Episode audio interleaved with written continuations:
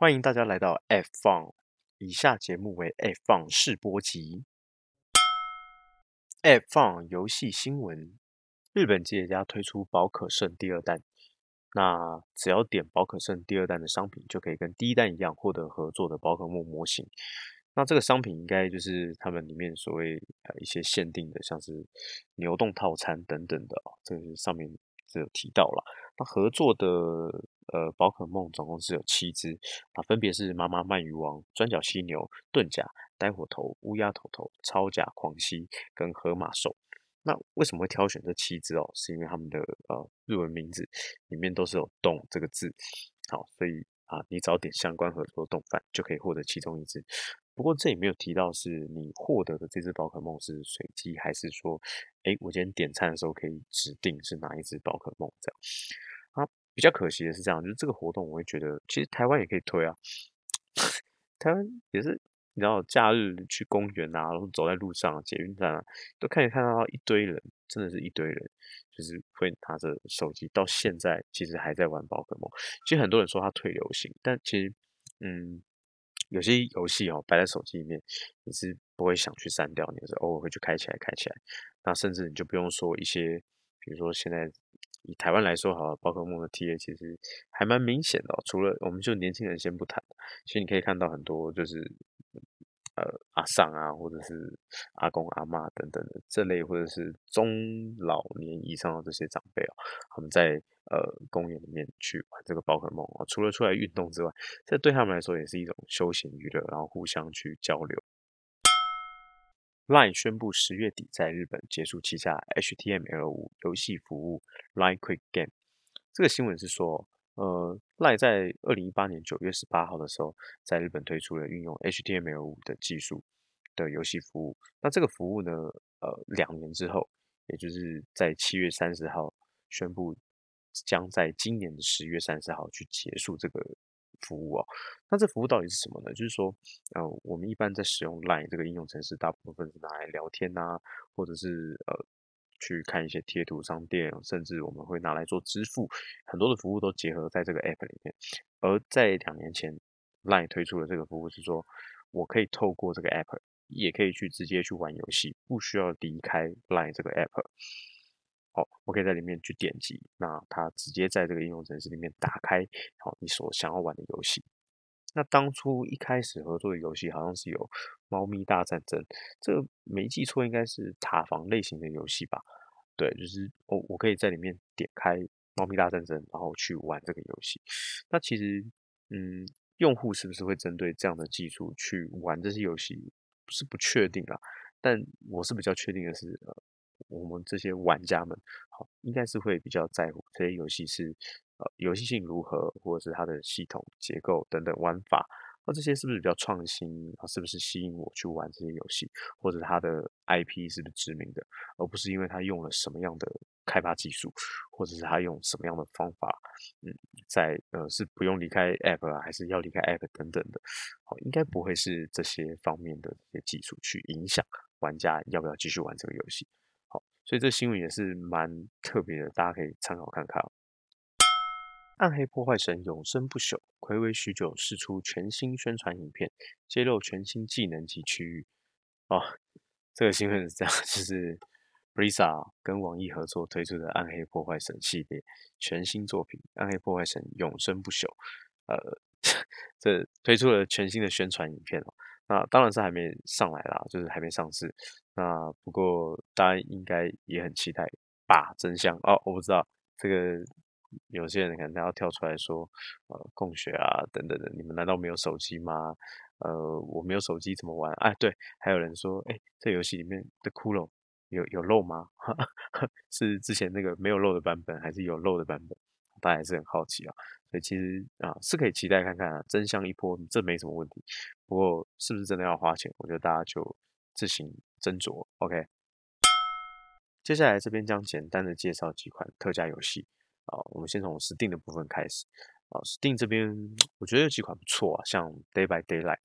啊，黎明死线啊，它是一款非对称的线性生存恐怖类型的游戏，那有点像手机上面的第五人格，好，就是做一个。不对称的，比如说一打四啊、四打一这样的概念。OK，那它的特价是幅度是四百六十八，原价四百六十八块，那现在只要一百八十七块，我觉得是还蛮可以考虑的哦，已经特价超过一半了。那另外一款是 The Crew，呃，是二代哦，二代它是一款赛车游戏，那比较多人的评价是说它在里面玩起来，呃，拟真度很高。会，然后又是开放世界，所以开起来的蛮轻松舒压的。好，OK。不过以游戏的这个进展跟玩法来说，听说是蛮浓的啦，就是说你要靠一直一直比赛，一直比赛去赚取经验值跟金钱等等的。那如果你不喜欢这么浓，你只是想要享受在里面的这个游戏的感觉的话，我觉得这个特价幅度是可以考虑的哦。它原价是一千三百五十块，现在只要三百三十七块，哦。三百三十七块，这是相当便宜，我觉得，就是以整个幅度来说，是特价的很大，特价幅度很大。OK，那像在 Switch 方面呢，我们可以看到目前的特价游戏，我觉得比较值得买的啊，就像是有，嗯，这个马里奥兔子，哦，Mario and Rabbit，这个 Kingdom Battle，它在俄罗斯区啊，原价是八百六十六块，那特价到三百二十块，我觉得这个，嗯。这个特价幅度算是以，就是以任天堂系列的游戏，这个特价幅度是可以考虑，是可以考虑。然后像啦，再来是一款就是比较，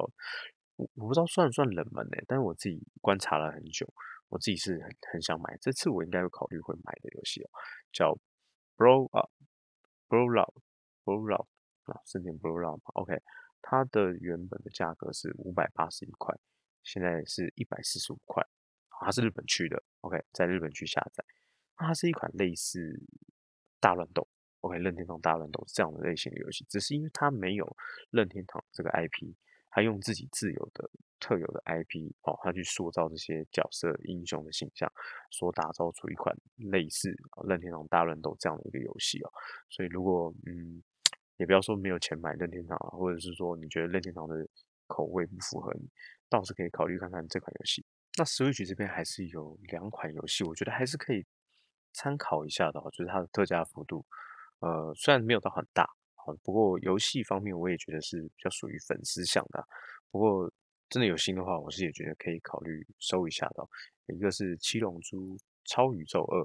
好，就是《七龙珠》系列，好，如果你真的很喜欢《七龙珠》的话，这真的是可以收一下的。它的原价是一千一百七十一块新台币，那它在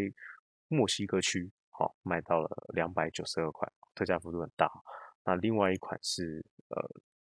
勇者斗恶龙创世小玩家》，它在日本区原本的售价是一千四百六十块新台币。好，那这次特价是打对折七百三十块。不过大家还是要注意哦，这些特价都是有时效性的。好，也就是说它是举办一些活动啊，或者是呃这些厂商去做一些促销，那通常都是有开始跟截止日期。那大家在听到这些讯息的同时，也需要去查证一下，就是说你现在看到这个游戏是不是目前还在特价中？不要因为啊、听到我这边说，哎，它可能是特价，结果你就去购买了，那发现其实并没有做特价。还有，其实呃，像在 Switch 上面很常去做嗯区域的切换。也就是说，你如果你想要买到这些特价的价格，好，你就必须把自己的账号去切换到其他的区域。如果你是停留在日区的话，当然相对你就只能买日区的这些软体，跟使用日区的价格。好，那有些特价其实并不一定是在日区特价，这个要多多注意一下。试播集来到尾声哦，最后非常感谢大家的收听。那如果对于这次的 F1 试播集有任何的意见，或者是有任何的想法，都可以到我们的粉丝专业 F1 来进行留言，好，可以在底下告诉我有什么需要改进，或者是未来是不是还希望听到这样类似的内容。那这边是希望以一个比较简简单，然后一个入门的出发点，然后向大家介绍目前的一些游戏新闻，以及当然是比较偏好我个人啊，我个人的一些喜好的一些游戏或者是应用程式，那想要推荐。跟介绍给大家，那希望这次的试播集大家会喜欢，谢谢大家。